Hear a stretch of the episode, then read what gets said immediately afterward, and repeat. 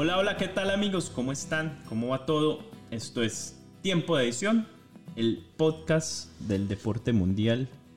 Y digamos que por estos días el podcast, un podcast dedicado a la NFL, NFL en español, como se pone en los tags de, YouTube.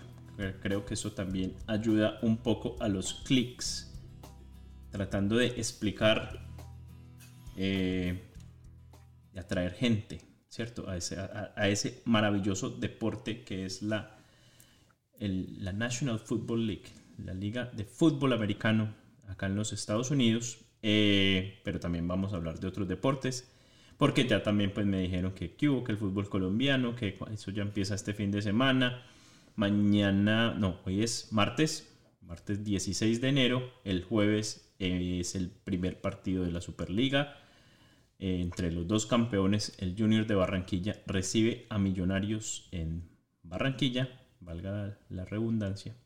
También trataremos de hablar un poco de ese tema. Pipe, ¿cómo vas? ¿Cómo te trata Bogotá? ¿Cómo va todo? Guapa, muy bien. Eh, y fue todo muy bien, muy bien afortunadamente. Y bueno, a esta hora, cuando grabamos 7 y 40, en este momento, en tu amada ciudad de Pereira, en el Hernán Ramírez Villegas, en el Monumental, a esta hora precisamente están presentando al Deportivo Pereira 2024 estaba conversando con un amigo y bueno, guapa, después de un año duro, un año con vicisitudes, ¿no? Con altos y bajos, agridulce en cuanto a lo que fue Liga, muy dulce en cuanto a lo que fue eh, Copa Libertadores, bueno, en fin. Podemos también decir que es un año atípico porque primera vez en un torneo internacional. Eh, de pronto, en unos años entenderemos para un equipo como el Pereira.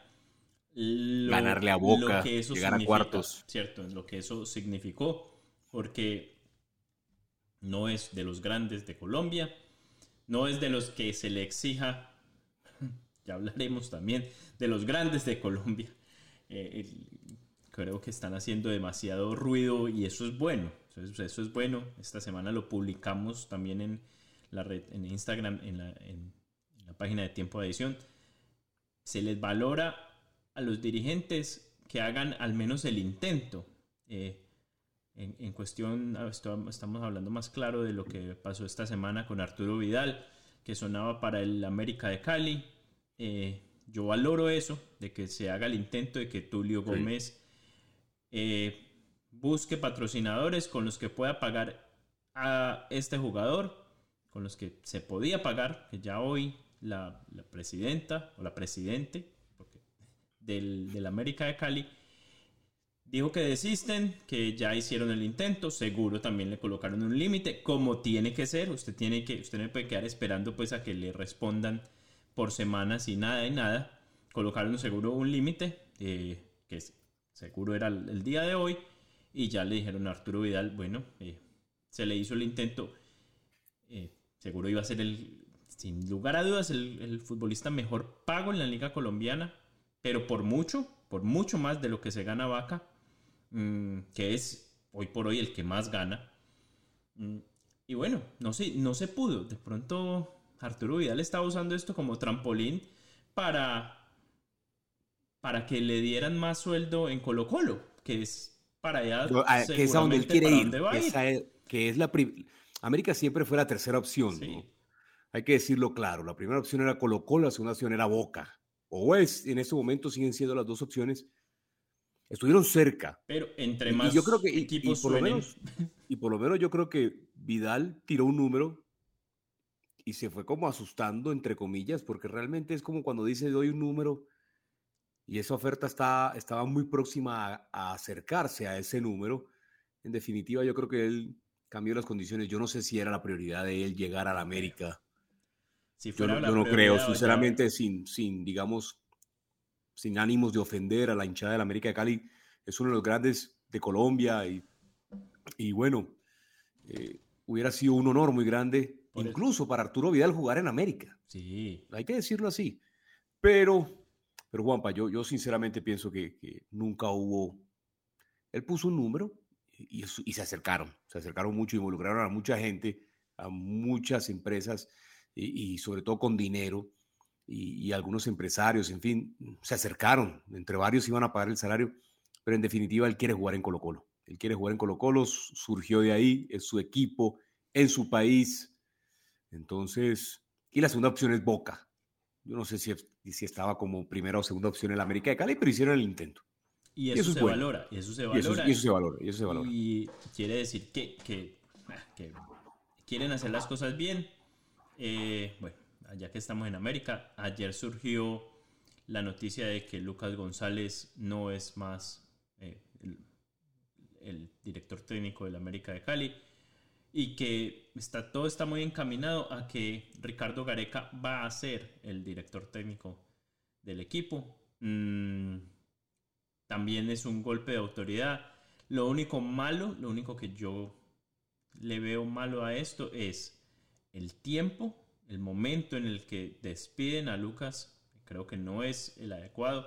Eventualmente, Lucas González, tanto Lucas González como John Jairo Botner en Nacional, estaban siempre dependiendo de dos resultados malos. Yo creo que así es. Eso es así de claro. Dos resultados malos y los iban a despedir. Yo no veía... ¿Y quién sabe, y quién sabe pronto eh, empieza la presidencia de Marcela Gómez, la hija de Tulio Gómez, de manera movida, movida. Sobre todo porque ella fue osada al decir que quiere o va a buscar a Ricardo Gareca como próximo director técnico de la América de Cali. Entonces, una cosa pasa, a menos de una semana de que arranque la liga, se va Lucas, no, no traen a, Arturo Vidal. Hubo una situación con Adrián Ramos, la figura, el ídolo, la leyenda de la América, que había renunciado, volvió y lo convencieron y, y, firmó y renovó. Quién sabe, aguas muy movidas en la América. Y cuando uno piensa, ahora, ojalá se les dé, ¿no? El tema de, de Gareca, pero pero Gareca en este momento está en Vélez, ¿no? Bajo contrato. No, sé cómo será la creo que eso ya no está. Yo no sé cómo será la situación. Por eso, en ese momento, por eso, exacto, Juanpa, en este momento no sé cómo estará la situación con Gareca. Entonces será bien. desempleado. Entonces ahí, ahí, sí hay una muy buena oportunidad. Sí. Hay una muy buena oportunidad. Bueno, siempre y cuando, pues obviamente, claro, y, y, es así, tal cual como lo dices. Si Gareca está desempleado en ese momento, y, y, ya vamos a buscar justamente, pero si Gareca en ese momento no está no, está con, está bajo contrato, pues no sería... de hecho sonaba hasta para el mismo Chile y yo creo que no se va a dar. Eh, que hoy, hoy he escuchado, bueno, el, a ver, el Mauricio Pellegrino, antiguo jugador del Barcelona y del Liverpool. Sí, correcto. Que ya fue técnico de, Independiente, fue técnico de Vélez, tal cual. Sí, sí. En este momento. y eh, sí, Ahí estoy viendo que Gareca sí está sin equipo. Hoy, escuché, eh, Gareca tiene muchos contratos en Perú con empresas de como Coca-Cola, como, no sé, estoy dando como multinacionales en las que usan, claro, es que Gareca en Perú es un ídolo, lo será por muchos años, pues eh, lo será para siempre, siempre y cuando no se vaya para Chile. No, no la, la rivalidad que hay entre peruanos y chilenos es demasiado grande. Entonces dice que solo en de contratos de Gareca en Perú con empresas peruanas asciende hasta 500 mil dólares mensuales en publicidad y en otras cosas. Pero si Gareca firma para Chile, todo este, todos estos contratos que él tiene de publicidad se los... Se ya no serían nulos, serían nulos, correcto. Él no va a renunciar, yo creo que a esos 500 mil dólares extras que le, que le llegan eh, mensuales. Eso es, muy buen dinero. sí, es un muy buen dinero, Juanpa. Entonces hay que ver, pero bueno, es un gran nombre y yo creo que si se animaron, si entonces no, que esa plata siga, que el, el sueldo de, de, Vidal siga con impulso para ver si de pronto pueden costear a Gareca, pero pero bueno, es, es, el candidato que quieren, que quieren en América y que sueñan con el América porque ya lo dirigió. Recuerda que, Gareca ya dirigió al América, es equipo con el que le fue muy bien y es un recontraído lo del equipo Escarlata, del club Escarlata, de sus hinchas y de la historia del club. Entonces, hay que ver cómo se desarrolla el tema América de Cali, que empezó muy movido eh, este año 2024, y hay que ver cómo termina la situación. Y, necesitan técnico ya, eso sí es cierto, eso sí por lo menos hay que decirlo, necesitan técnico ya, porque se empezó la, temporada con un club, con un técnico, y, mira, mira las alturas que se deciden a, a decirle a Lucas que no continúa con el club. Eh, ya que estamos en fútbol colombiano, eh, hablemos, ya, ya les vamos a dar el tiempo para la NFL, pero pues no podemos dejar de, hablar de los dos equipos que se enfrentan esta semana, de Junior y de Millonarios en el partido de ida de la Superliga, pero también de los dos equipos que van a entrar a fase de grupos directamente en Copa Libertadores. ¿Y a qué traigo esto? Ya que estamos hablando de la América, de, las contrataciones, de, la, contratación que no pudo hacer, eh, pero el otro equipo que movió mucho, pero mucho el mercado esta, este off-season, como se dice, el, fue el Junior de Barranquilla. Y el, y el uno que, y otro que no movió para nada, para, pero para nada. O sea, trajo a un solo jugador de apellido Jordana que era, fue el goleador de la, Liga, de la Liga Peruana del año pasado, y trajo un arquero suplente a Diego Novoa, que era, eh, mejor dicho, el, paño de lágrimas del América de Cali el año pasado. Entonces, Junior, mi, perdón, Millonarios no trae a nadie, trae un solo jugador y un arquero suplente, pero por el contrario, eh, Junior de Barranquilla, como no es de extrañarse y a en, el año de su, de, su centenario trae a Chará, trae a um, Cantillo y, bueno, y conserva gran parte, si no es que todos. sí, claro, es que, es que sumar, por ejemplo, nombres como Rafa Pérez, Marco. Marco Rafa Pérez, que está en estos momentos, están tratando de, de. Ahora salió que San Lorenzo sí le pagó eh, el dinero que, el tipo estaba diciendo que no le habían pagado. Entonces, por ahora, solo por ahora, eh, Junior no utilizará al jugador. eventualmente eso se solucionará porque ya San Lorenzo no quiere contar con el jugador. Pero por lo que son las primeras fechas, Junior no va a contar, no se va a arriesgar a poner a un jugador en el cual después de, pueda recibir una demanda. Entonces, por ahora, Rafa Pérez está, mm, lo van a aguantar, digamos. Eh, pero... Lo van a aguantar. Y ya de por sí fue importante, Juanpa, porque muchas veces en los clubes eh, siempre suenan son los refuerzos, los que llegan, las, incorporaciones, pero en otros casos también para Junior fue muy importante retener a algunos jugadores. Entonces, bueno, el caso más allá de que pronto pueda generar alguna división de, opiniones, retener a un Didier Moreno, eh, lo que pudieron hacer con Enamorado, lo que pudieron hacer con Caicedo, lo que pudieron hacer con el mismo Santiago Mele, entonces son jugadores que, continúan en el club y el proyecto se está armando bien. Yo creo que por lo menos eh, las directivas se están comprometiendo con el centenario del club. Entonces creo que la gente no se, no, se puede quejar de, lo que están... Ahora, la exigencia, Juanpa, con, todo, con lo que tú estabas mencionando, la exigencia es tan alta, tan alta, en el año del centenario y con esta nómina, yo creo que la exigencia es, imagínate lo que será o lo que es la exigencia para cumplir no solo en liga, en copa, en libertadores. Cuando hablo de libertad y cuando hablo de libertadores y hablo de cumplir es por lo menos ya llegar a octavos y buscar y buscar de pronto competir. Ahora no estoy diciendo que va a ser campeón junior ni, ni más faltaba, pero pero bueno, Junior, Junior, puede, Junior debería competir y, Deportivo Pereira mostró la radiografía de que el fútbol colombiano puede competir. Por allá voy. Aquí puede competir. Eh, eso te iba a decir, Pipe. A ver.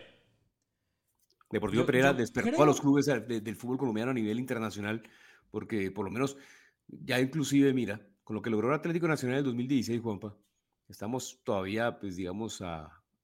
Este año se van a cumplir ocho años del título y... Que era un muy buen equipo, Nacional, ese que era, muy, era muy bueno.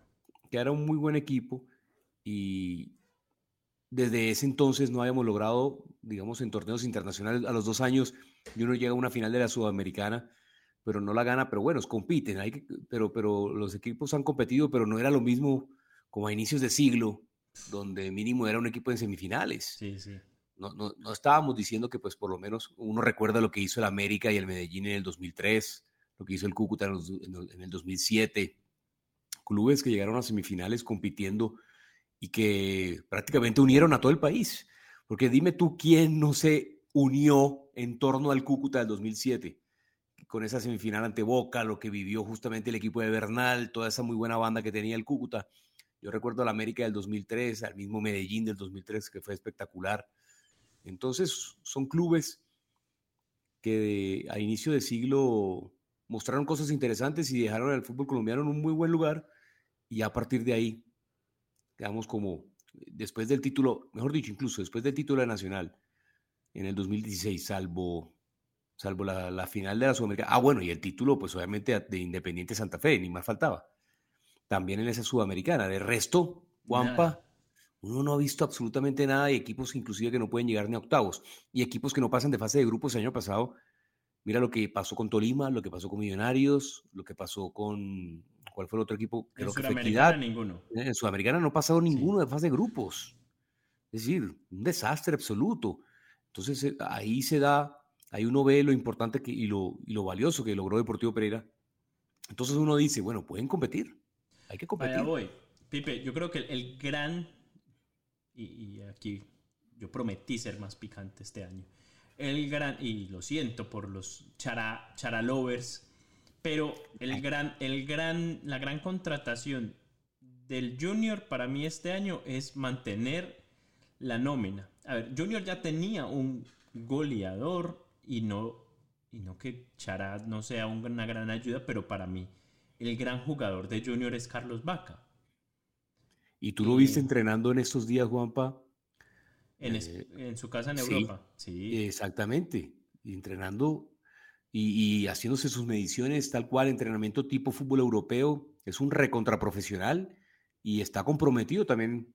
Él sabe de la responsabilidad que tiene con Junior este año. Es que el 7 de agosto sabremos cuando se cumplan los 100, los 100 años, sabremos cómo está Junior en Libertadores, cómo compitió en el primer semestre, y ahí es donde uno puede ver, o ahí uno hará un primer balance, cuando venga la fiesta, cuando seguramente se... Ahora, como siempre cada día festivo es buen día para que Junior celebre su centenario, pero, pero bueno, Entonces... hay, que, hay, que, evaluar también de que tiene que ser un año eh, muy exitoso porque Junior ha hecho una inversión grande y no se quiere dejar pasar de lado, eh, no se quiere dejar ahí el, centenario en un mal lugar. Exacto, con un, mal sabor de boca. El, Tal cual.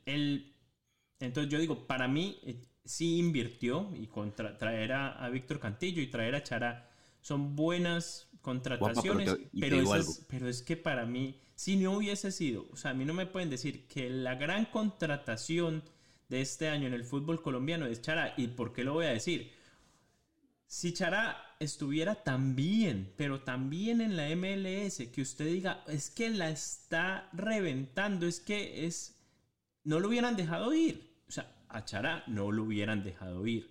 El Portland Timbers lo que hizo fue decir, ah, si usted lo quiere, lléveselo, porque es que a este solo le queda un año de contrato, nos va a ahorrar un millón doscientos mil dólares, que era el sueldo de Charaki como, como eh, jugador designado, se lo llevaron.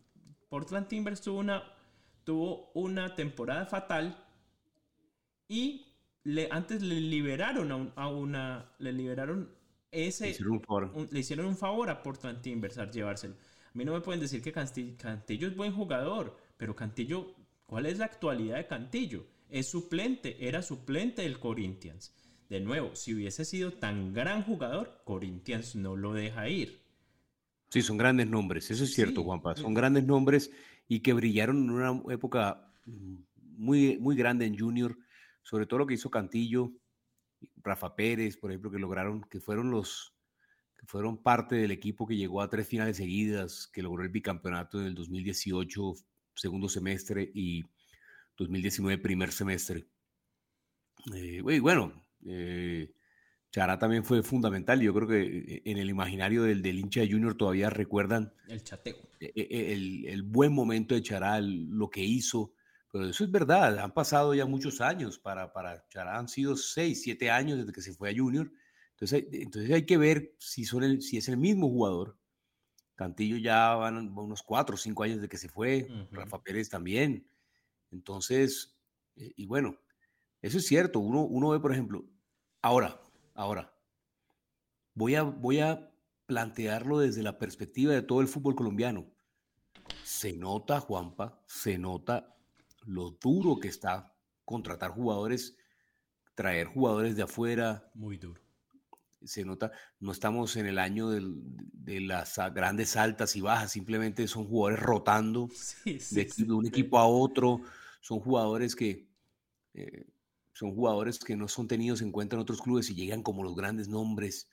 Entonces uno a veces se pone a pensar, bueno, más allá de todo, Junior hizo un esfuerzo, hizo un esfuerzo grande y yo creo que, yo creo que, yo, yo por lo menos confío más en el, en el, en la vinculación de Cantillo, que es un jugador que, de hecho, es un buen refuerzo para una, una posición que necesita reforzar Junior.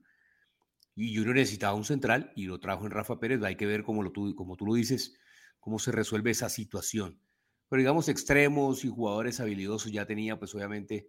Ahora, había que, había que complementar la nómina. Porque, sí, Porque, porque, tú sabes, ah, lo hablamos, en, el, en, la final se evidenció de que Junior, los cambios, que, no tenía banca. Y que el, el fixture de, esta, de estos primeros seis meses, ya que hay Copa América, la Conmebol, la Conmebol no va, no, no, no, o sea, no les dio espacio. Eh, los equipos van a jugar, hay equipos como estos dos que van a jugar martes Copa Libertadores o miércoles Copa Libertadores y probablemente al otro día estén jugando un, partido de la liga. Entonces van a tener que tener dos equipos como mínimo competitivos. Obviamente, si les está yendo bien en Copa Libertadores, van a escoger Copa Libertadores siempre. Cualquiera de los dos. Y ahí es donde yo digo, bueno, listo. Alabo, me, me aplaudo que Junior le da continuidad a la, a la nómina que ya tenía. Esa, para mí esa es la gran inversión.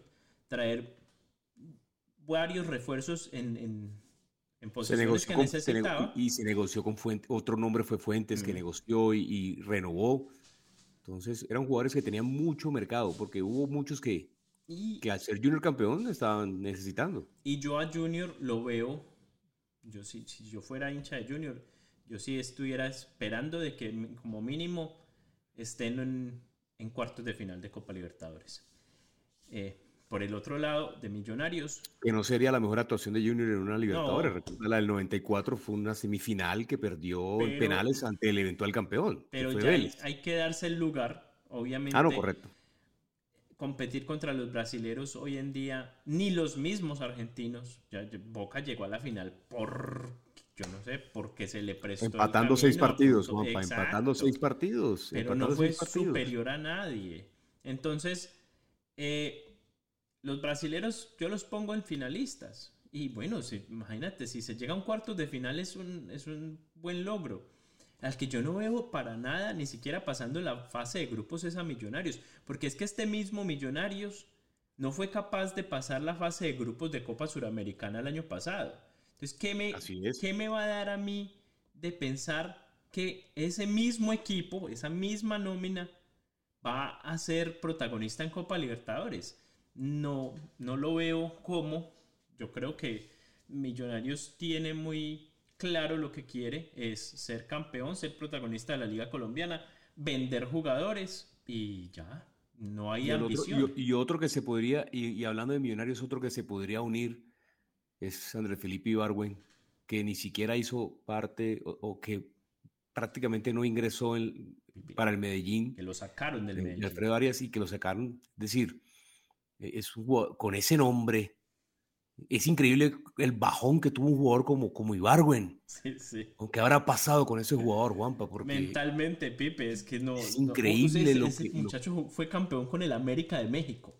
Fue campeón con el América de México. En algún momento fue parte del proceso de, selección. En México lo estuvieron buscando. para ser jugador de selección. Es decir, así de bueno era y en un momento, de un momento a otro no le da ni para ser titular en el fútbol colombiano. Para que te saquen, para, que te echen del Medellín. No es ni el primero, ni el segundo, ni el tercer cambio. Exacto. Hubo otros jugadores que, que, estuvieron por encima de él en cuanto a rendimiento. Entonces, gravísimo. Y que Millonario sea el equipo que, que lo quiera sumar o que, que vaya a contratarlo, es... más un encarte que otra cosa. Exacto. Teniendo en cuenta el, el, el, momento del jugador. Y el momento del campeonato ya está por arrancar. Eso es como por sumarlo, como por, por, por darle poner gente. Bueno, Pepe, se nos fue 25 minutos y de verdad ahí un poquito dimos lo que es fútbol colombiano.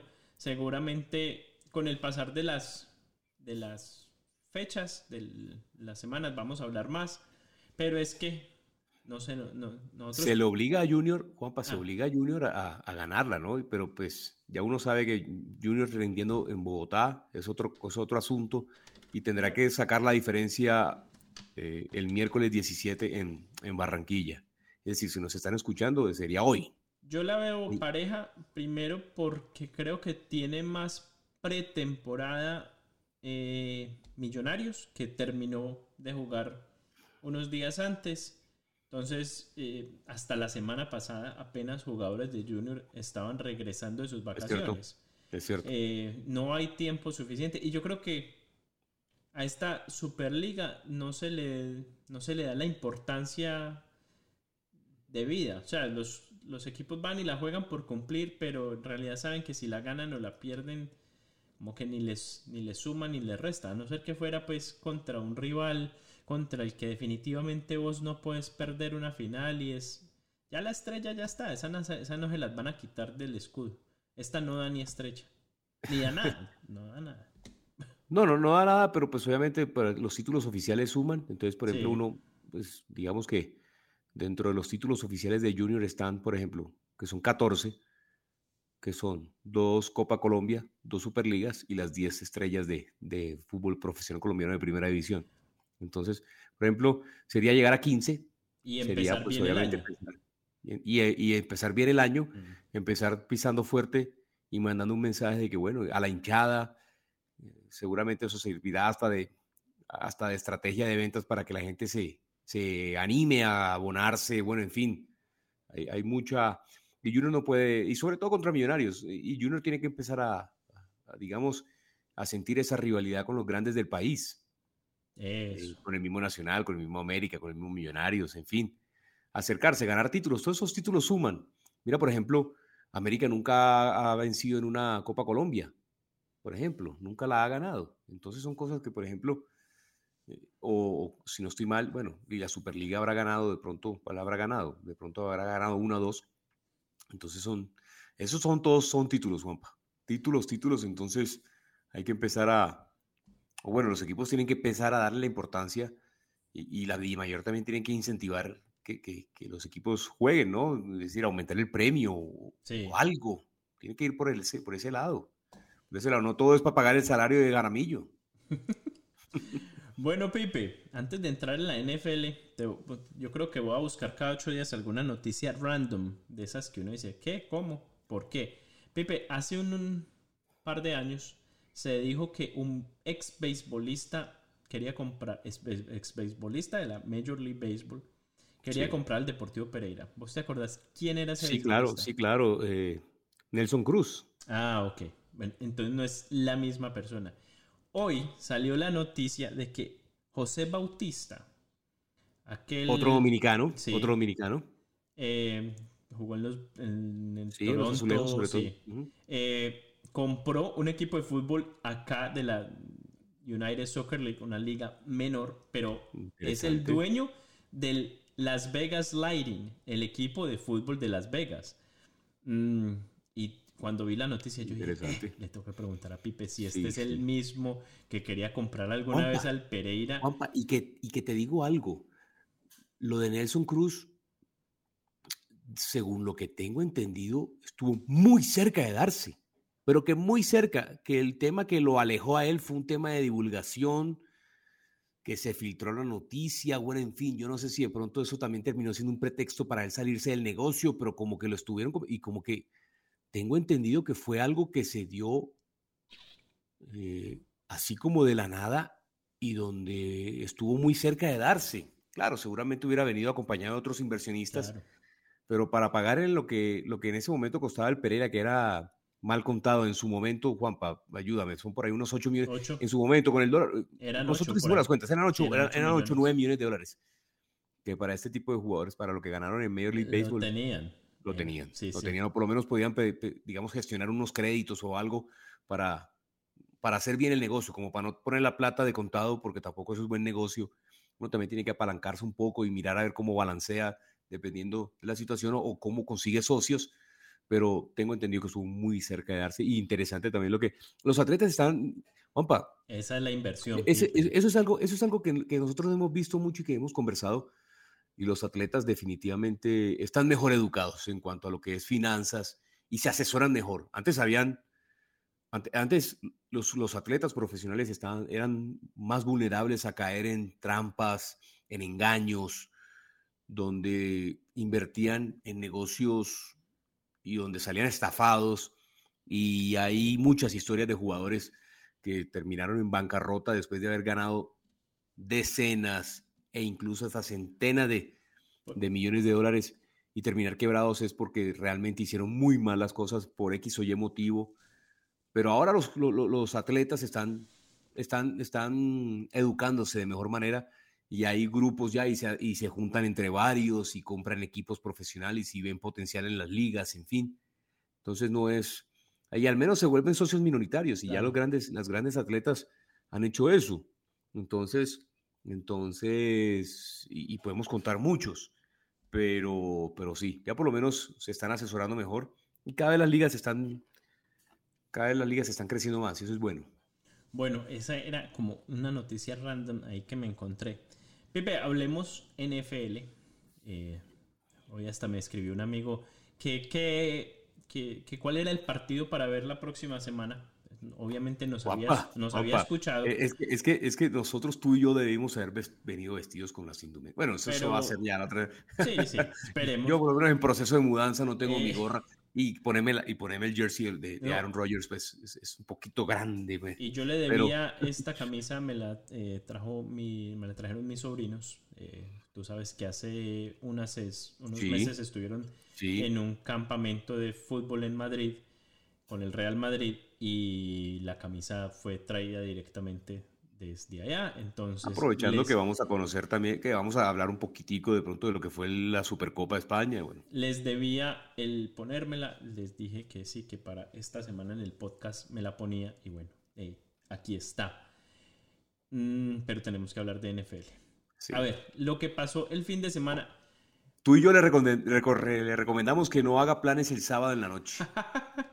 Tú y yo le recomendamos. Nosotros recomendamos acá y dijimos ciertas posibilidades de que partido era muy bueno y de quiénes eran los ganadores. Pero creo que de pronto nos sorprendimos porque no fue así. En caso, y estoy hablando más específicamente de lo que fue el partido entre los Green Bay Packers y los Dallas Cowboys.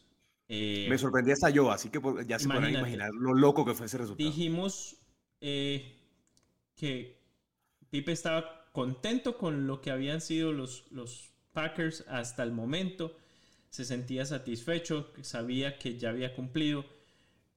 Yo por mi lado, pues como no tenía nada que perder, pero yo sí tengo algo que a mí no me termina de llenar Prescott como quarterback. Yo creo que es un quarterback que está sobrevalorado, lo he dicho varias veces y creo que el sábado pasado no... Se demostró. Se demostró, se demostró. Eh, se demostró que no, no estaba erróneo. El partido llegó a estar, el partido terminó 48-32, pero 48-32 ni cerca de lo que se demostró en la cancha. Cualquiera diría, ¿cómo? 48-32. cerrado, no. Fue un partidazo. No, el, un momento en el que Green Bay Packers iba 27 a 0. Y para el último cuarto, jugaron con suplentes. Hasta, medio se confiaron un poquito. Sí. Porque, cualquiera era, pues, 48 como suplente de los Packers y después, y después por ahí como, como, como Dallas anotó un par de touchdowns ahí rapidito, entonces le, tocó a Jordan Love volver pero realmente, y Aaron Jones, y bueno. Pero Juan, para lo que tú dices es muy cierto. A ver, el partido fue, fue sorpresivo desde el inicio. Y Dallas, yo creo que Dallas sintió tanto la presión, Juanpa. No, no, Juanpa, eh, te voy a decir una cosa. Ya sintieron la presión con el 7-0. Cuando el partido iba 14-0, eh, Juanpa, ya yo creo que la gente sabía. Y, creo que voy a ir un poquito, voy a plantear dos escenarios que yo, que yo digamos, que, que estoy viviendo con los Packers. Pero un escenario es muy positivo y el otro es muy negativo. Pero yo creo que lo que sintió tu amigo prepartido y ese temor, pues más allá de que ahorita en este caso los 49ers son los super favoritos, es justamente los Cowboys ven, ven a Green Bay. Hey, Juanpa, hay una estadística que estaba dando Shannon Sharp esta semana. Juanpa, los Packers, los Packers en ATT Stadium tiene más victorias en postemporada en ATT Stadium que los Cowboys. No, no, no, es que espérate. A mí me mandaron un meme. Juanpa, es que explícame eso. Cuenta el Super Bowl 45, las dos victorias, las tres victorias ante Dallas. Juanpa, en ATT Stadium, Green Bay tiene más victorias que los Cowboys. Juanpa, explícame eso. Es que ya se les volvió un karma ver a los Packers. Ahora, yo estoy sin, yo voy a estar esta semana sintiendo lo mismo. Más allá de que los 49ers son los recontra favoritos, ahora sí con mucho más razón. Pero pues los Packers han sentido que los últimos años los ven a los 49ers y nada que ver. Escúchate esta. Fue un meme que me mandaron. Facebook fue creado en el 2004. sí. Lo cual significa que nunca nadie ha posteado, ha publicado que los Cowboys han ganado el Super Bowl mucho menos el NFC, el campeonato de la NFC, o mucho menos un, un partido de playoffs divisional. No, no puede ser. Desde el 2004. no, no, Juanpa, es que, es que, es que parece increíble, no nos estamos burlando los hinchas de los Cowboys, pero es que, es que hay, tanta expectativa con los Cowboys y tanta decepción a su vez. Es un equipo que tiene mucho potencial para hacer. Es una franquicia que tiene todo el potencial para hacer uno o dos, uno o dos todos los años. O sea, en cuanto, en cuanto, en cuanto a marca, es la marca más importante y valiosa de la NFL, ¿no? creo que es el equipo como franquicia, como tal, más valioso de la NFL. Está después del, de, este, está con el United, con el Real Madrid y con, con, los Lakers y con los Yankees, como las franquicias más valiosas del, del deporte mundial. Entonces, Juanpa, es que, es que es increíble. Los Cowboys tienen tanta... Y los, y los Cowboys todos los años, y mira cómo entran a ATT Stadium y llenan y meten 100 mil personas cada partido y es decepción tras decepción y muestran a la gente llorando. Y es que Juanpa e, es algo increíble, es algo increíble. Eh, lo dije la semana pasada, eh, lo dije el viernes, bueno, sí, el viernes. Lo dije el viernes y es, eh, bueno, infortunadamente para Mike, Mike McCarthy es eh, ya el final, me, atrevería a decirlo.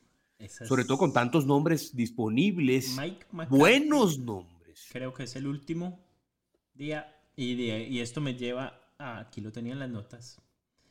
¿Qué tal Bill Belichick? Pipe, Bill Belichick dejó de ser, no lo dijimos aquí la semana pasada, dejó de ser el entrenador y jefe de los... Eh, es que en menos de 24 horas.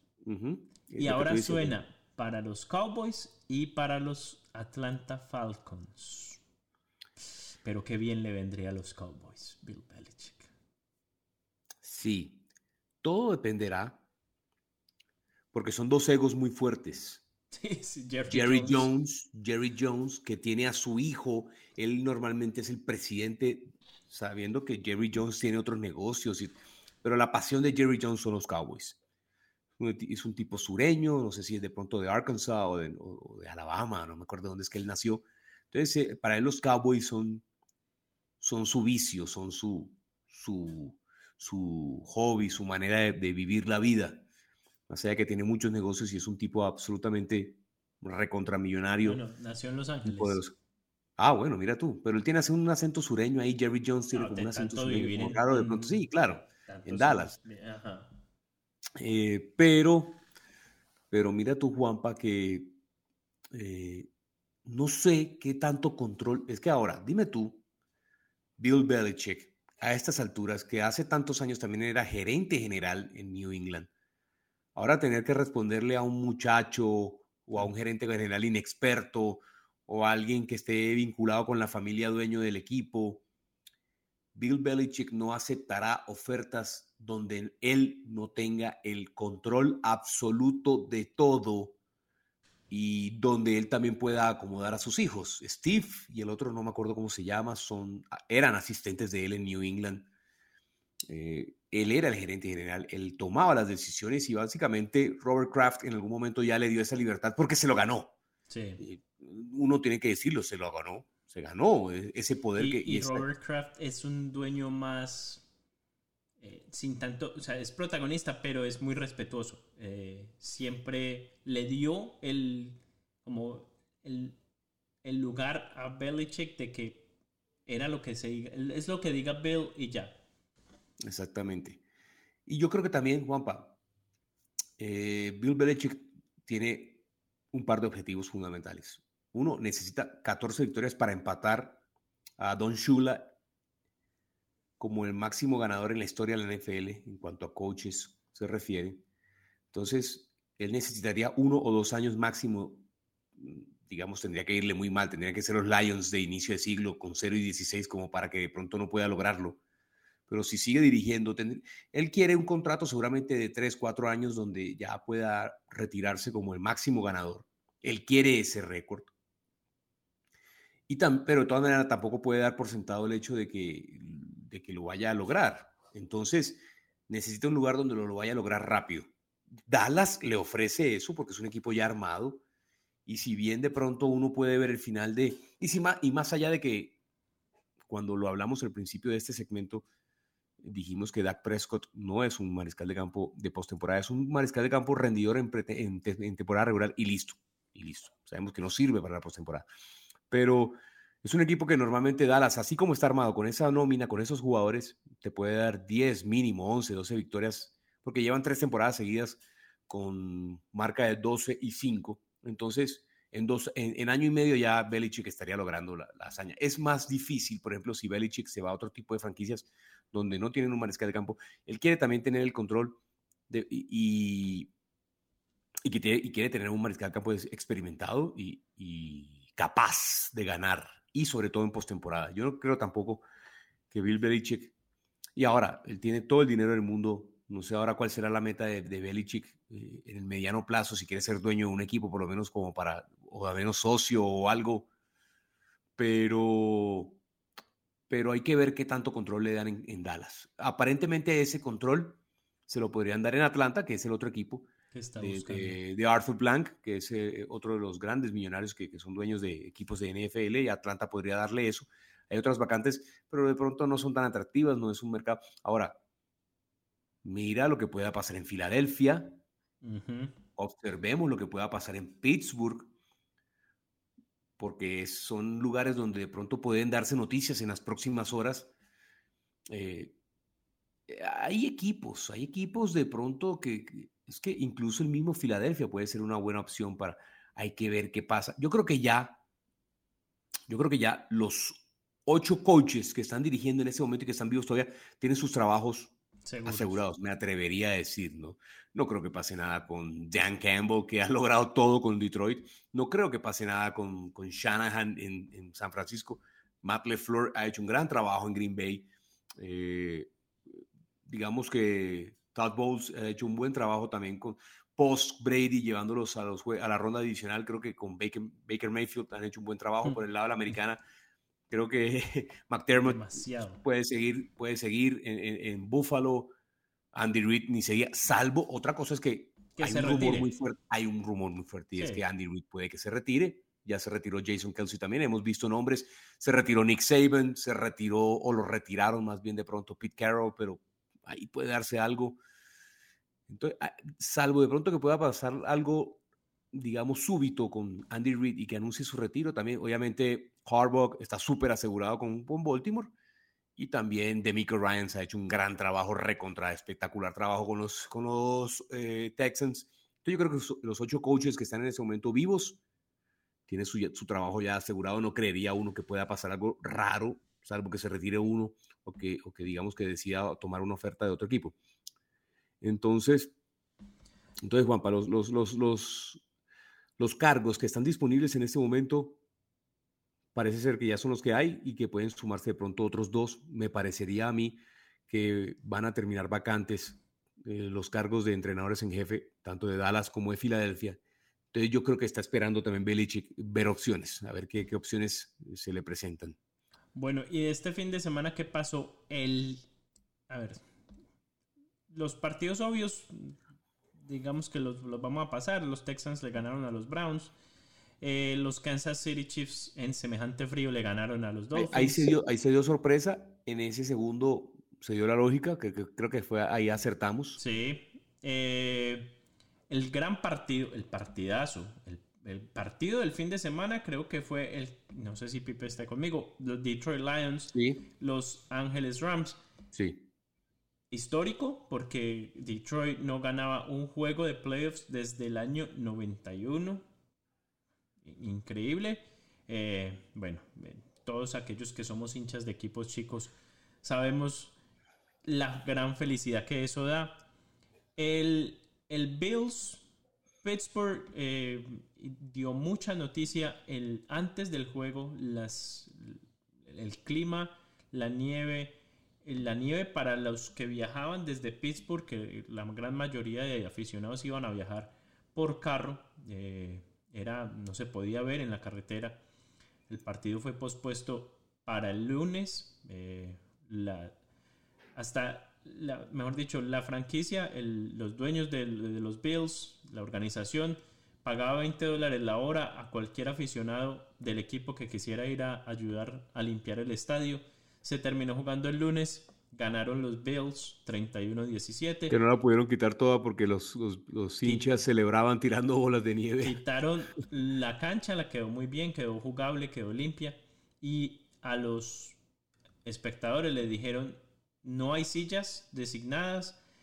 Donde llegue, usted se sienta, se para, se acomoda como usted pueda.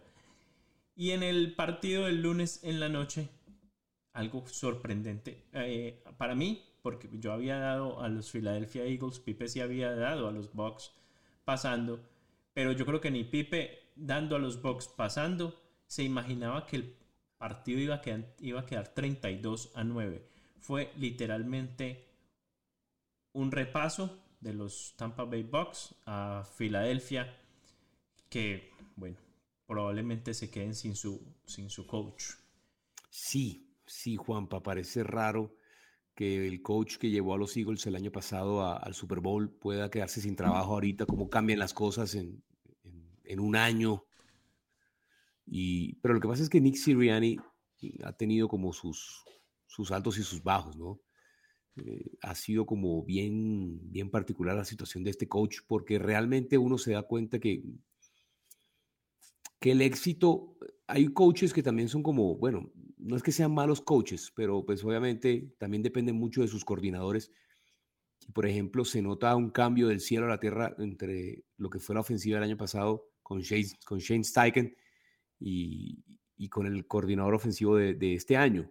De hecho, pues Shane Steichen es tan buen coordinador y tan buen head coach que con Gardner Minshew los Colts casi entran a la postemporada Perdieron el partido en casa ante los Texans para ganar la división. Es decir, estuvieron a un partido.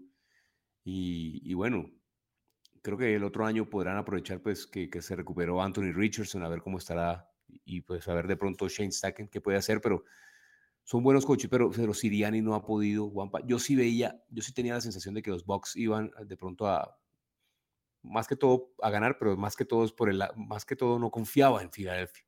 Pero lo que tú dices es cierto.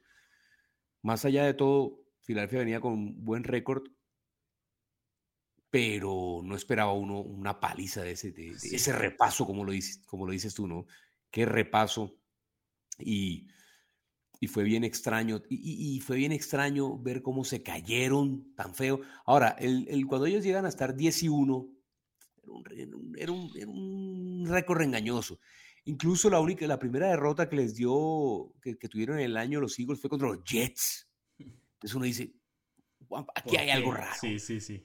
Aquí había algo raro. Se salvaron en varias oportunidades, ganaron unos partidos muy cerrados donde todo se les dio a favor, pero era un récord engañoso y ya de pronto las cosas empezaron como a, ajustarse hacia, para mal. Se, se, mostró más un ambiente real de lo que es. y creo aparte de que se menciona de que el coach perdió el camerino, que, realmente nadie lo, lo, respaldó y se vio justamente en las declaraciones de los jugadores de los Eagles ayer y, es eventual, es inminente, parece ser inexorable la, la, noticia de, la destitución de Nick Siriani, todo parecía, pareciera indicar que sí, aparte de pues, y la de Mike McCarthy. Ambos parece que, no estarán entrenando el otro año, eh, por lo menos estos equipos. Sí, sí. Quién sabe si a otro equipo les dé la oportunidad, por lo menos como coordinadores. Y yo creo que ya McCarthy en este momento ya no estaría, ya no sería. Cosa que es bien particular, ¿no? Es un coach que ha tenido su equipo tres años seguidos con, con marca de 12 5, pues simplemente no se, le, no se les da en la postemporada. Entonces hay que ver qué pasa con McCarthy porque es un buen coach, es un buen coach. Y es un coach que sabe ser campeón, que ha sabido ser campeón. Es que la presión en Dallas, Juanpa, es tan, tan brava que... No es para todos. que no es para todos. Eh, y está comprobado desde el año 93. 3, es 95, sí, cuando el Super Bowl 30, Juan, van a ser ya 28 años, imagínate. Este año es, que no ganan desde el Super Bowl 30, entonces imagínate, ya vamos para el 58. varias generaciones, sí. Pipe, eh, hablemos de lo que viene este fin de semana. Cualquiera era que Pipe y yo vamos a escoger el partido obviamente para ver, el que nosotros nos vamos a sentar es el del sábado en la noche en San Francisco, en la Bahía. Juegan Green Bay Packers y San Francisco 49ers. Eh, pero así, de la nada, yo voy a decir que el juego, el juego, el que veo más emocionante, quitándome el vestido de los San Francisco 49ers, es Buffalo Bills, Kansas City Chiefs. Sí. En Buffalo, domingo en la noche. Eh, pero bueno, para mí ese es el. Si, si yo no tuviera un equipo ahí en los al cual le hago fuerza, del cual soy hincha, yo diría que ese es el juego.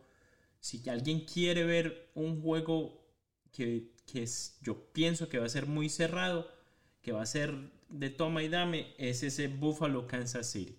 Y que tiene antecedentes, y que tiene antecedentes porque ya se han enfrentado en finales de conferencias, se han enfrentado en, juegos divisionales, en playoffs. Esos equipos tienen historia. Entonces, y son dos de los mejores mariscales del campo de la NFL. Va a haber un gran juego. Va a haber un gran juego. Va a ser un gran juego.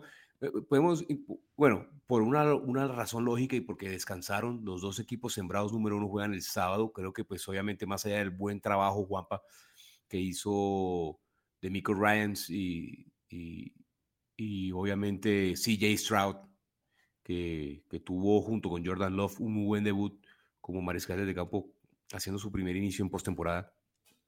Creo, Juanpa, que, que bueno, los Ravens están para no solamente ganar la conferencia, sino que son, en mi opinión, pues el equipo eh, más fuerte de la NFL o el más sólido, el que ha mostrado mayor solidez durante todo ese tiempo. Entonces son recontra favoritos para ganar a los, a los Texans. Y el otro partido del sábado, pues obviamente. Ahora, hay que ver, voy a detener un, momentico, Juanpa, eh, en el partido de los Packers, eh, visitando a los 49ers. Hay, un par, hay tres nombres que me preocupan por el lado de la defensiva de, de Green Bay. Y me refiero al estado, el estado físico, el estado de salud. Eh, Preston Smith estuvo limitado hoy en la práctica. No, mentiras, Preston Smith no participó en la, en la práctica, es un nombre importante. Rashawn Gary tuvo participación limitada y Jair Alexander es otro que, también pues salió golpeado. Entonces son tres nombres, me atrevería a decir que son los tres nombres más importantes de la defensiva de los Packers. Entonces, si tus tres jugadores más importantes en la defensiva de, pronto están tocados, hay que ver cómo llegan, hay que ver cómo llegan de aquí al, sábado. Entonces va a ser, va a ser, digamos, un desafío importante para los Packers. Por el, lado de los 49ers tendría ahí que, practicó hoy, eh, digamos, completo. Estuvo en todos los snaps. Estuvo Christian McCaffrey. Entonces él tiene un problema en la pantorrilla y, y bueno, hay que ver ahí cómo, cómo, cómo, cómo, se da la recuperación, pero pues obviamente es el jugador más importante de la ofensiva de los 49ers. Entonces, ambos equipos tocados. Creo que en este momento el diferencial, el handicap está en 9.5, creo que es amplio, creo que está más allá de todo. Eh, para Las Vegas no fue tan convincente el triunfo de los Packers, pareciera ser, porque le da nueve puntos y medio de diferencia y de favoritismo a los, a los Packers. Entonces, en ese caso, en ese caso, Juanpa, ahora yo, yo, yo, yo sé, son recontra favoritos los 49ers y para mí van a ganar, pero pues si van a de pronto a tomar alguna decisión en cuanto a lo que es eh, eh, de pronto algún favorito o de pronto a apostar algún handicap, de pronto el partido puede ser más cerrado de lo que mucha gente piensa. Entonces, por mi lado, sí van a ganar los 49ers de pronto, pero pues ese handicap está alto. Yo creo que va a ser cerrado, pero estoy positivo. Estoy muy positivo de que el, van a ganar los 49ers. Eh, son los favoritos, son los que han demostrado ser muy fuertes durante toda la temporada. Un equipo que viene fuerte desde el año pasado, que trae esa, esa línea eh, ya por varios años, siendo protagonista en playoffs, llegando a, Super Bowls. Creo, mm, estoy, pues, estoy muy confiado en que los 49ers van a, ganar. por eso hice hincapié primero en que si hay un partido en el que yo creo que es de pronóstico reservado, es en ese Buffalo Kansas City. Sí, y, yo por lo menos Juanpa ha dicho que se, bueno, hemos dicho que se puede repetir el Super Bowl 47, el Super Bowl 54, yo por lo menos creo que, que San Francisco es el favorito por la NFC, entonces hablo por eso, o puede ser Super Bowl 47 contra Baltimore y, que se dé ese resultado. yo creo que o el, 54 de, Kansas City de casas de apuesta y de casinos, el Super Bowl es Baltimore, eh, San Francisco.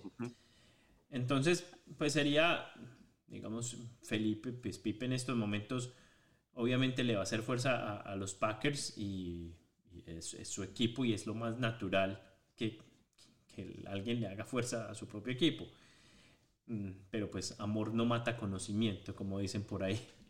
Eh, el Detroit Tampa, a mí me encantó lo que yo vi, me encantó lo que yo vi de Detroit, me encantó, no sé, estoy un poco identificado con, ese mm, underdog, con ese, esa historia de, equipo que y están en casa. Entonces juegan en casa, se les se, notó, para que diga que, que los hinchas, que los fans no juegan, lo que empujó ese estadio en el partido contra Los Ángeles fue impresionante.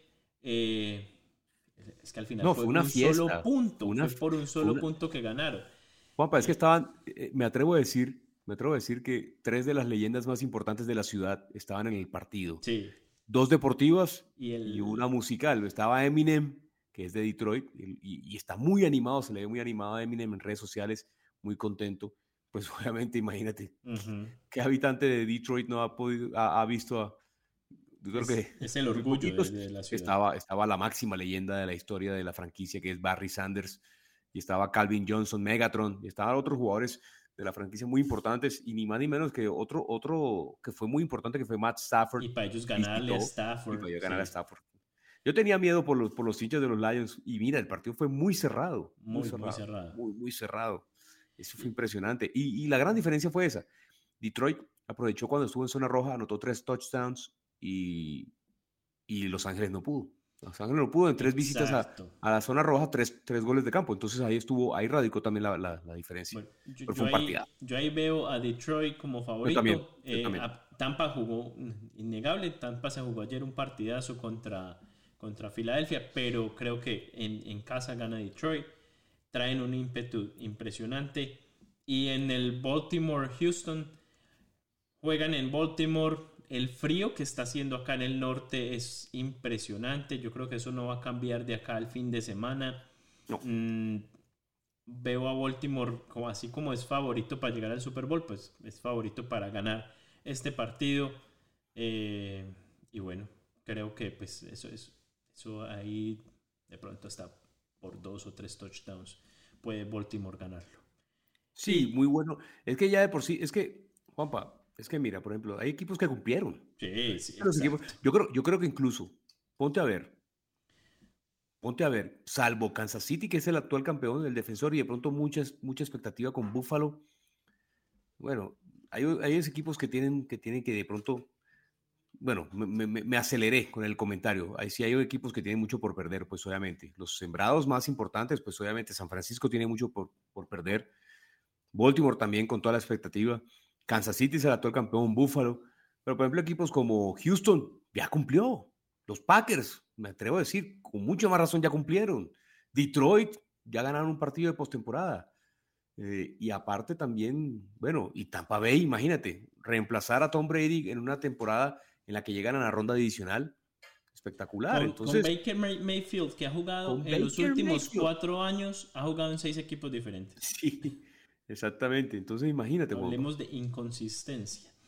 Pero, pero eh, digamos, ha tenido y, le fue bien. De los ocho equipos que quedan, tres de ellos nunca han sido campeones de Super Bowl. Detroit, Texas y Buffalo. Y de los ocho mariscales de campo, solo uno ha sido campeón. Ah, imagínate. Patrick Mahomes. Brock Purdy no ha sido, Lamar Jackson no ha sido, Jordan Love no ha sido, CJ Stroud no ha sido, Jared Goff no ha sido, Baker Mayfield sido. Bueno, me falta uno. Me faltan dos, pero mira, me falta uno porque Pat, Mahomes es el otro. Josh Allen no ha sido. Exacto. Bueno. Solo uno ha sido campeón.